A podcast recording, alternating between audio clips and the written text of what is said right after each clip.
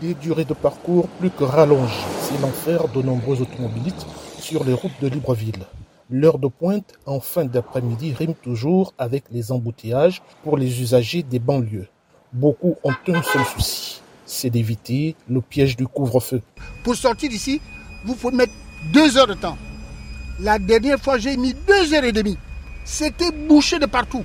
Bouché, j'ai dit bien de partout. Mais c'est plus que stressant. Nous sommes réduits, réduits, non pas notre temps, mais au temps qui nous est imposé. Bon, par le couvre-feu, évidemment. La réalité, c'est que nous sommes prisonniers. Une nouvelle fois prisonniers.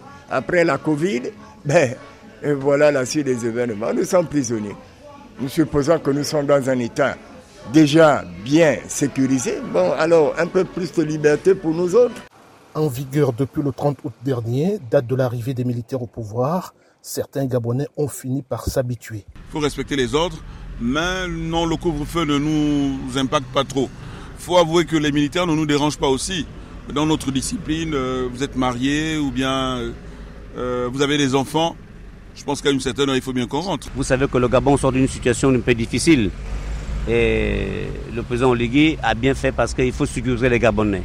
Il faut maintenir le couvre-feu. Pour l'économie de nuit, la réalité est tout autre. Il est 20 heures dans cette ruelle des plus fréquentées du centre-ville de Libreville. Maëlle Benyangou, gérante de bar, se plaint de la baisse de recettes. Nos clients venaient ici à partir de 22 heures et on fermait à partir de 3 heures et tout. Mais là, c'est compliqué à cause du couvre-feu parce que ça nous bloque euh, beaucoup de choses en fait. Sur la longue liste des sacrifiés du soir, il y a les restaurateurs, les tenanciers du café et les acteurs du monde du spectacle. Eddie est serveur dans un club réputé pour sa vibrante ambiance nocturne. Ce que je peux dire euh, au président de la transition, s'il peut nous remettre euh, les heures normales, qu'on puisse aussi gagner aussi. Et si on n'a pas les camps, on ne sait pas comment nous payer. C'est ça, et puis on espère que ça va changer. À Libreville, cette mesure ravive des craintes de bavure militaire après le décès en octobre dernier d'un homme soupçonné d'avoir enfreint le couvre-feu. Pris à partie par des soldats, la victime a succombé de ses blessures. Une enquête est en cours pour faire la lumière sur cette affaire.